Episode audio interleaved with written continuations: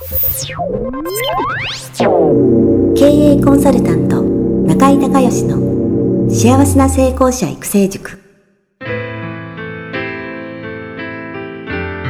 この番組では18歳で起業し6社の社長を歴任した実業家出身の経営コンサルタントであり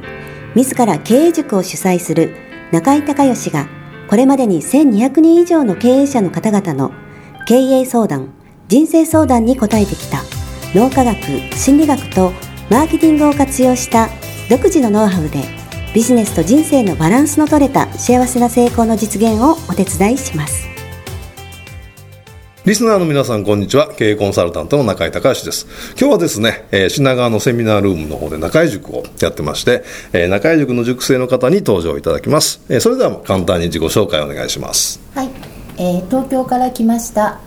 清まりです。えー、日本酒のコンサルタントを職業としてやってます。はい清丸さん。日本酒のコンサルタント。はい、はい、よろしくお願いします。はいよろしくお願いします、えー、それでは質問をお願いします。自分のサービス価値を言語化するのが苦手なんですけれどもはいはい。どのようなプロセスを踏むと上手に言語化できるようになりますか？はい、いい質問ですね。はい。皆さんも興味ありますよね。はい。えー、じゃあね、ちょっと説明していきますね。まずね、ビジネスにおいてお金と交換されてるのは価値なんですね。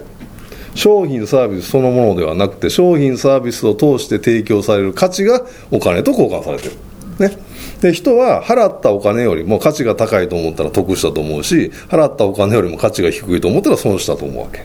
ね、ところが多くの人がね自分の商品サービスの価値についてどんな価値があるのかっていうことをあんまり分かってなかったりするんですよ、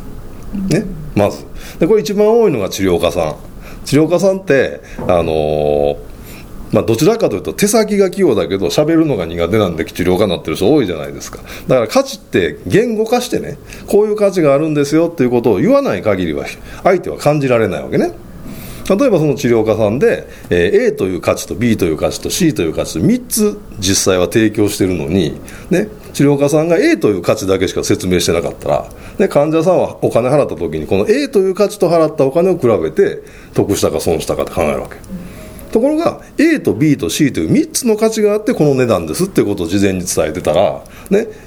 患者さんは A と B と C と払ったお金をか、ね、比べるわけ全然違いますよね。満足度が。なのでまずは価値は言語化しないと伝わらないってこととどんな価値が実際にじゃあ自分にはあるのかってことをちゃんとリストアップしないといけないんですよまずね。でこれがまず1つ目のステップでじゃあどういうふうにリストアップしたらいいかということなんですがこれまずねポストイットにとにかく書く。で自分こんなこと価値じゃないかということをとにかくいっぱい書いてください。で書いた次のステップはそれを分類するって作業なんですけどこれ何かというと価値って実はね4つの種類があるんです。価値の中にも。で1つ目が本来的機能価値。で 2, 2つ目が、えー、付加的機能価値。ね、でで3つ目が本来的デザイン価値。で4つ目が付加的デザイン価値という価値には4種類があります。そしてそのリストアップしたポストイットを紙4枚ね、用意してでそれを書いて今の本来的機能価値付加的、えー、機能価値本来的デザイン価値付加的機能価値っていうのを書いて当てはまるところにねそのポストイット貼っていくっていう作業ねでじゃあその価値の種類何かっていうとね例えば、まあえー、レストランで、えー、ランチメニューがあったと。ね、ハンバーグランチ定食にしましょうか。ハンバーグ ランチ定食。それね。ハンバーグランチ定食があったとしてこのハンバーグランチ定食の、えー、それぞれの4つの価値は何っていうことを考えた時に一つは、ね、本来的機能価値はランチだからお腹がいっぱいにならないとダメじゃない。お腹いっぱいになると価値ですよね。それから美味しいって価値じゃないですか本来的には。ね。で,、えー、とで付加的にはあの美味しいんだけど安全だったらさらにねいいでしょ？だから産地が明確ですごい安全とか無添加とかいうそういうね付加的な機能の方の価値があります。で次に、えー、本来的デザイン価値は何かというとじゃあそもそもその付け合わせねライスとスープとかサラダとかそういう、あのー、ハンバーグランチをその美味しくてお腹いっぱいで満足してもらうためにどういうデザインをするかっていう商品そのもののデザイン。それからあのお皿とか重機ありますよね。このデザインですよね、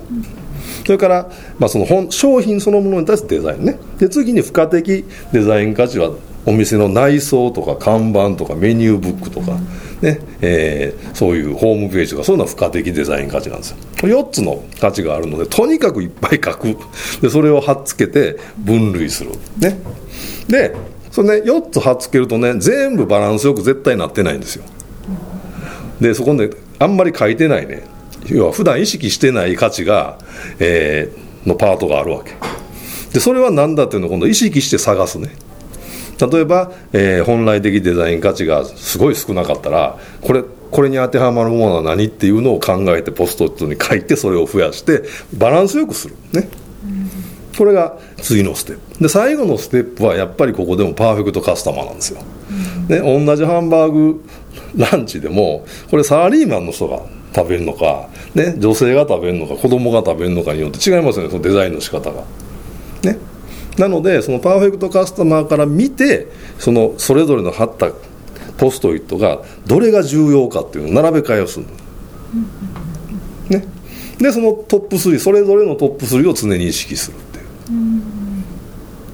これがね。価値の言語化と、えー、それからその言語化、えー、そして分類、えー、優先順位、えー、そしてその意識パーフェクトカスタマーを中心にして意識していくこのステップでやればあの多分いっぱい価値が出てくると思います。わかりました、はい、でその時にねマリさんの場合はそのパーフェクトカスタマーをしっかり絞ってもしパーフェクトカスタマーがね、えー、AB っているんだったら A の人と B の人はこれ並び方が違うはずだから、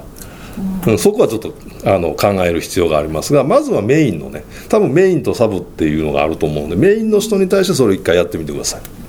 わかりました、はいありがとうございました。はい、わかりました。はい、はい、ではぜひぜひ実践してください。はい、頑張ります。はい、ありがとうございました。